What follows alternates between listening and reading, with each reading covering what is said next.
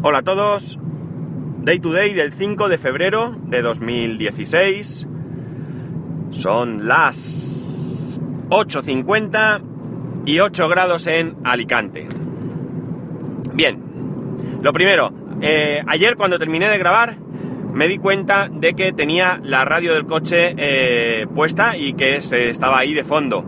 Eh, bien es cierto que estaba muy bajita, pero no sé, nadie me habéis dicho nada, pero no sé si llegó a molestar. Si es así, os pido disculpas, porque es que ni me di cuenta. O sea, increíblemente, ni siquiera me di cuenta que estaba sonando ahí de fondo. Ya digo que estaba tan bajita, tan bajita, que a lo mejor ni lo ni molestó. Pero fue parar y, y me di cuenta que estaba, que estaba sonando. Así que lo, lo siento mucho si molestaba. Vale, más cosas. Bueno, con el tema del NAS ya me he decidido. He decidido que voy a coger el, eh, finalmente el servidor de HP, el G8. ¿Por qué voy a hacer esto? Y no un, eh, un NAS de verdad, por decirlo de alguna manera. Pues bien, creo que hay varias cosas que decantan la balanza en favor del, del servidor. Una, eh, tiene un hardware más potente que el que tiene un servidor, perdón, un NAS de los que yo podría permitirme al menos. Dos, además de tener un, hardware más potente, es fácilmente actualizable. De hecho, he estado mirando, un compañero, el, servidor viene con un Celeron que parece que va muy bien por lo que me ha dicho todo el mundo que lo tiene. Eh, hace transcodificación de vídeo y todo perfectamente.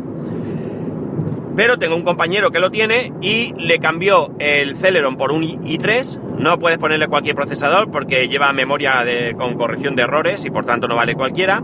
Pero puedes ponerle un i3 o un Xeon y él le puso un i3 por 90 euros. Con lo cual se puede actualizar.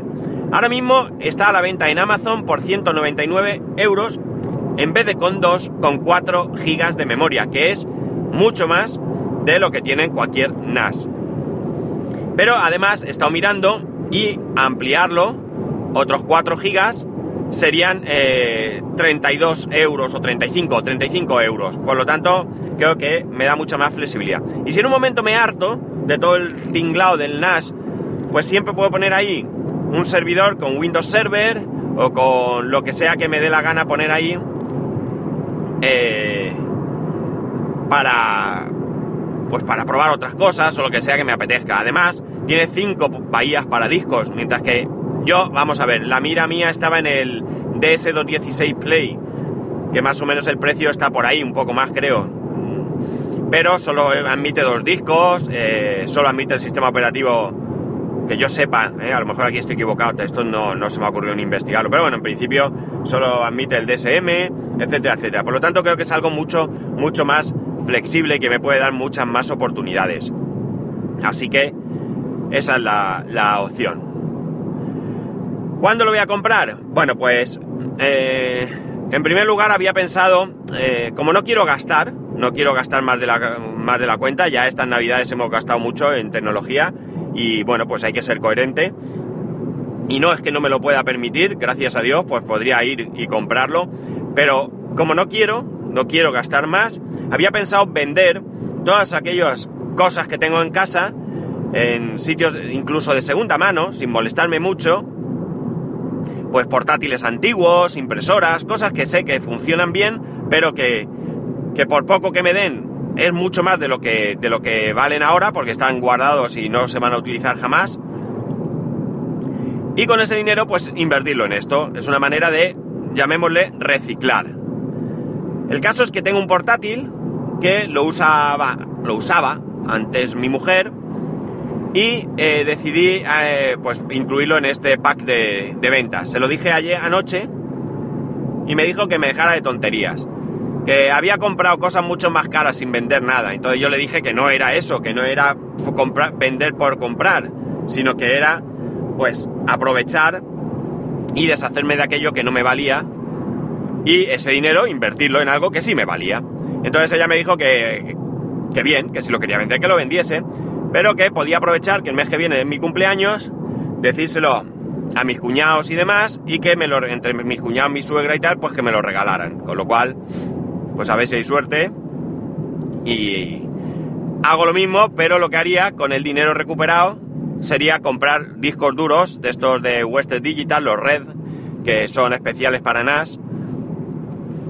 Y por tanto, me compraría pues discos. He estado viendo que los de 2 teras están por debajo de los 100 euros, 90 y pico creo recordar, y los de 3 teras están muy poco por encima, 118 euros. Por tanto, si vendo 3 o 4 cosas y, y puedo llegar, pues, o 4 o 5, las que sean. Tengo una impresora láser, tengo dos portátiles, eh, tengo dos PCs súper antiguos, pero que aunque me den 20 euros, pues son a sumar, son portátiles, o sea, perdón, PCs eh, Core Duo, creo, que no los voy a usar jamás. Un monitor también, pues chicos, si con todo eso me puedo comprar los dos discos, pues, pues creo que es una buena, una buena inversión.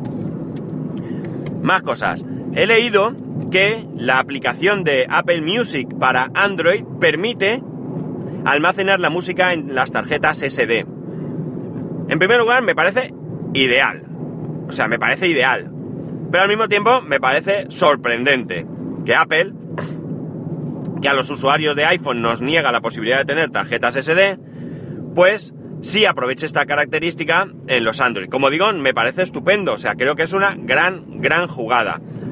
Eh, ojo, entiendo que no será sencillo esa música sacarla tarjeta y reproducirla en cualquier sitio o pasársela a los amigos y demás. Probablemente venga con DRM y demás y fuera de tu propio dispositivo quizás no se pueda reproducir. Pero bueno, esto te da amplias posibilidades porque, eh, imaginaos mi caso con 16 gigas, la música que puedo almacenar.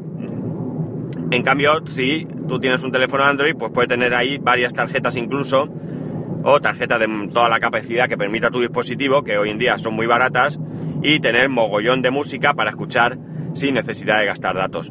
Por lo tanto, muy bien por parte de Apple en este aspecto.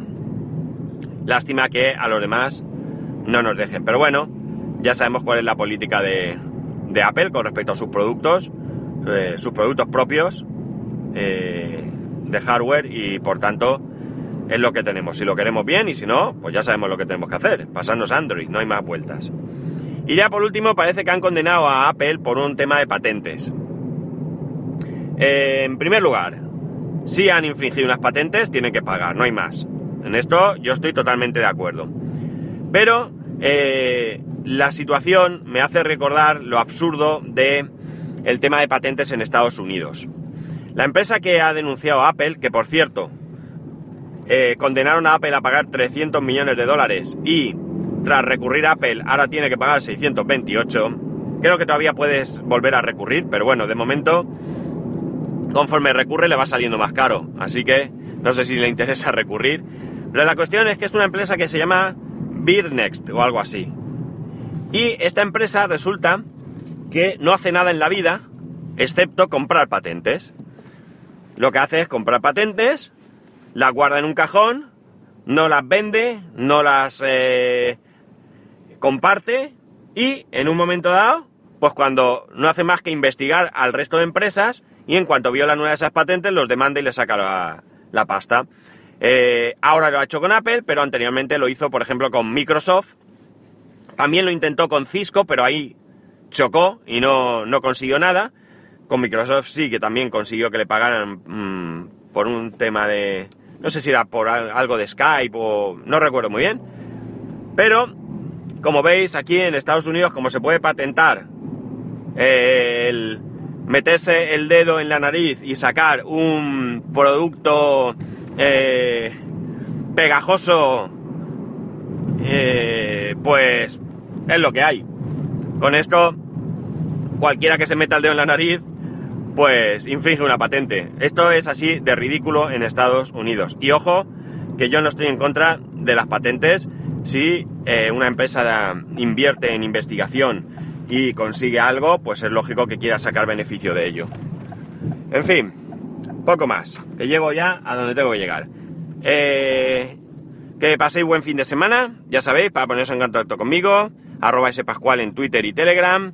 Y eh, esto, eh, daytoday.spascual.es por correo electrónico. Un saludo y nos escuchamos mañana.